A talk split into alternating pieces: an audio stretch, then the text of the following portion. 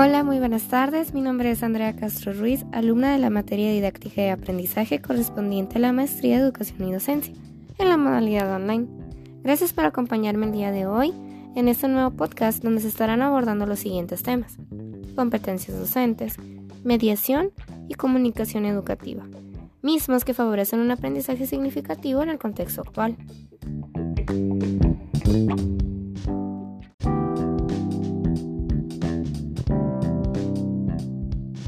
Para dar inicio con el primer tema, como lo mencioné, son las competencias docentes, donde el referente principal es la persona que tiene relación con la formación educativa, que es precisamente el docente. Estos desarrollan diferentes competencias conforme al nivel educativo, el contexto general o particular en donde se desenvuelven.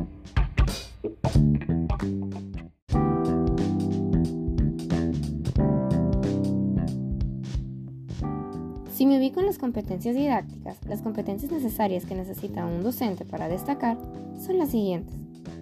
Conocer el proceso de aprendizaje del estudiante, elaborar planeaciones adecuadas utilizando métodos y técnicas distintas pero pertinentes, interacciones didácticas y relacionarse con los demás docentes, evaluar, tener un control y regulación, tener un conocimiento de las normas y leyes institucionales, continuar con su desarrollo profesional como docente, contar con un diagnóstico, identificar las necesidades y los objetivos, innovar y mejorar su docencia y formación. Muy interesante, ¿no es así? Así que docentes, tomen esas competencias en cuenta. Volvemos en menos de 10 segundos. No se despeguen.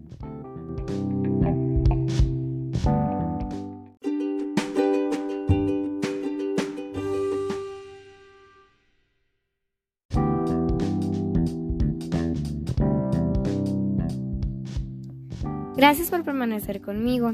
El segundo tema es el de mediación. Este término se identifica de forma diferente dentro de la educación. Primero como una experiencia de aprendizaje donde un agente mediador, que en este caso puede ser el padre o el docente, actúa como apoyo para el logro de procesos de enseñanza-aprendizaje.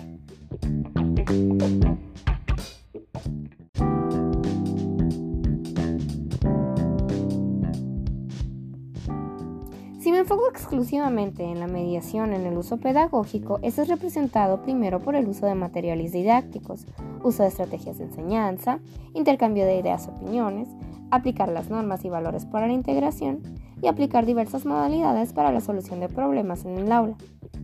Sin duda la mediación es algo a considerar dentro del tema educativo. Volvemos en instantes. Sigan conmigo.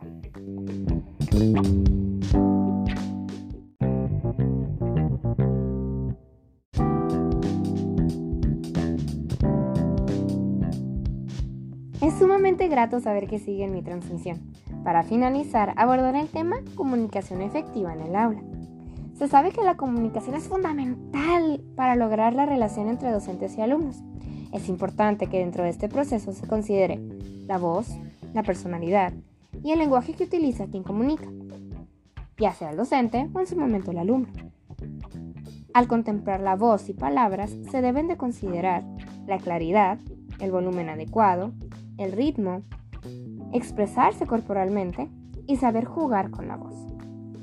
En cuanto a la personalidad, para comunicar es necesario tener autoestima, empatía, sintonía con lo que se está diciendo y sintiendo, autocontrol,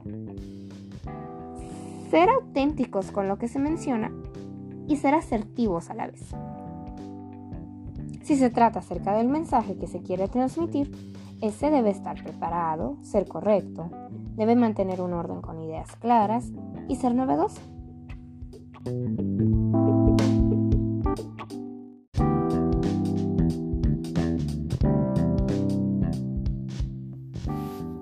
Dentro del aula, el docente debe tener control visual y corporal, brindar confianza al comunicar con los tonos de voz adecuados y contemplar los intercambios frecuentes del emisor y receptor en este caso, el emisor podría ser el docente y el receptor el alumno, o en su momento viceversa.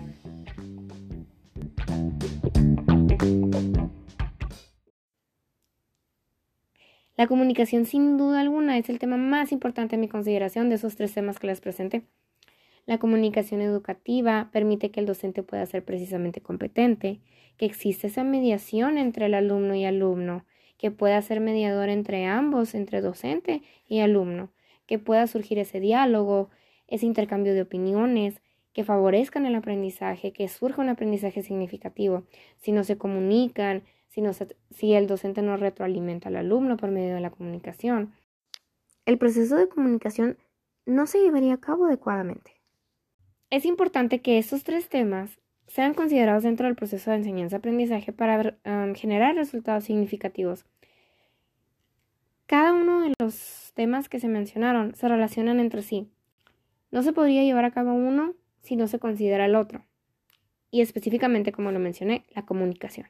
El docente debe ser competente, debe existir ese proceso de mediación y debe existir claramente la comunicación. Son temas que son muy importantes y que quizás muchas veces no se consideran como tal o con tanta importancia. Pero si se lleva a cabo correctamente, créanme que el aprendizaje va a ser muy significativo en el alumno y la enseñanza que va a emitir el docente va a ser sumamente gratificante. Les agradezco enormemente que hayan estado conmigo durante esta transmisión, esperando que hayan adquirido muchísimo conocimiento.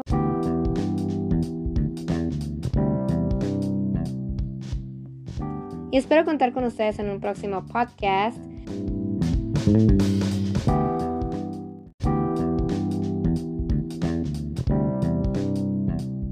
Los saludos a mi servidor Andrea Castro Ruiz y nos escuchamos en la próxima. Adiós.